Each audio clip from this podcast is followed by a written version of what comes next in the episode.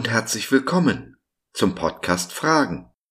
Heute mit der Rubrik Kurz gefasst, ein Thema in fünf Minuten. Ich bin Josef und freue mich sehr, dass du dich reingeklickt hast. Schön, dass du dabei bist.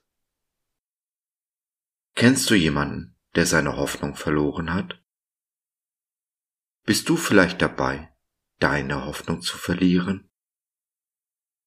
Das ist das Schlimmste, was einem passieren kann, oder?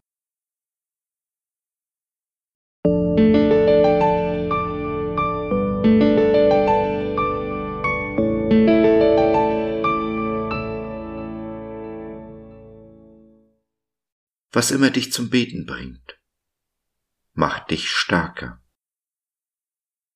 Sorgt euch um nichts, sondern in allen Dingen lasst eure Bitten in Gebet und Flehen mit Danksagung vor Gott kund werden.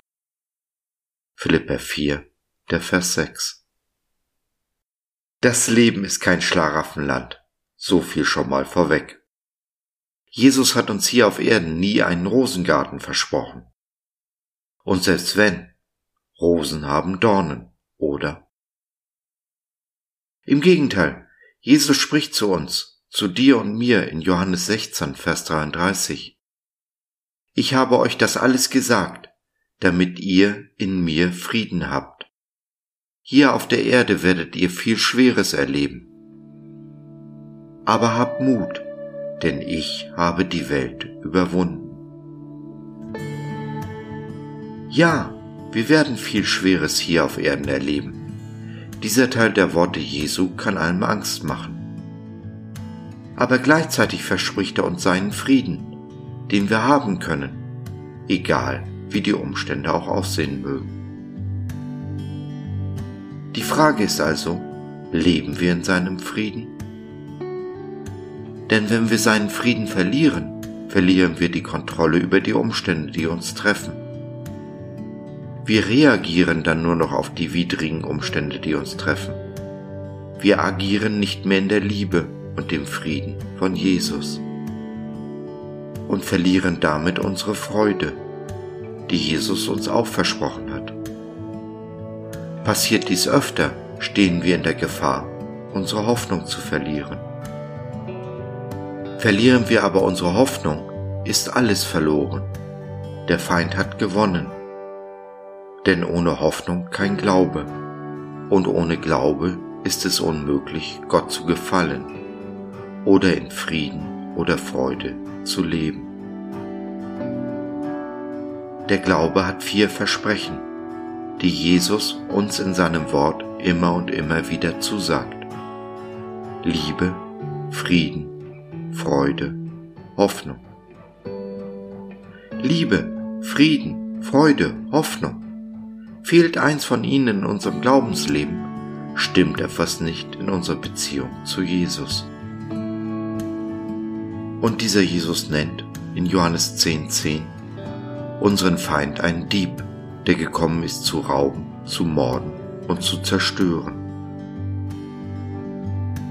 Alles, was uns Jesus Gutes schenkt, greift der Feind an. Er macht uns das Leben buchstäblich zur Hölle, indem er uns unsere Hoffnung raubt, sie zerstört und ermordet, so dass wir schließlich in Depression verfallen und uns den Umständen hingeben. Aber im selben Vers hat uns Jesus Leben versprochen. Das Leben in Fülle, zur vollen Genüge, im Überfluss. Kurz, ein erfülltes Leben. Dies können und müssen wir ergreifen. Dabei ist das Gebet und der Rat des Paulus aus unserem Eingangsvers unsere Waffe. Wir kommen in und mit allen Dingen zu Jesus, vertrauen uns ihm an. Es kann hilfreich sein, bei diesem Gebet eine Hand aufs Herz zu legen, als Zeichen dafür, dass wir wissen, dass Jesus in unseren Herzen wohnt.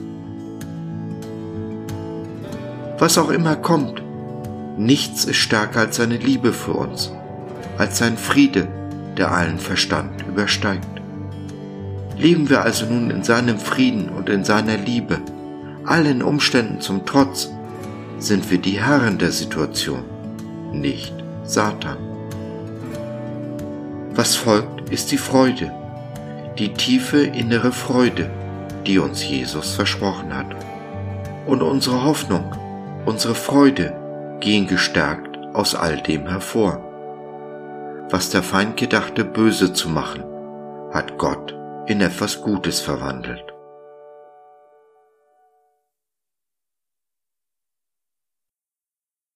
Wenn du dabei bist, die Hoffnung zu verlieren und du nicht allein beten magst, dann nimm doch Kontakt mit uns auf oder nutze unser Info- und Seelsorgetelefon www.gott.biz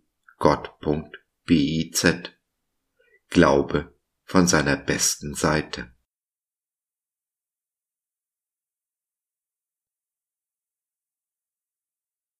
So, das war's für heute.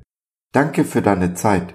Wir freuen uns, dass du dabei warst und hoffen, wir konnten deinen Geist ein wenig anregen. Wenn du in unsere Community Jesus at Home reinschnuppern möchtest, Fragen, Anregungen und oder Kritik hast, dann besuch uns doch im Web www.gott.biz. Hier findest du nicht nur Gemeinschaft, Menschen, die den Glauben leben und mit dir teilen wollen, sondern auch viel Interessantes rund um den Glauben.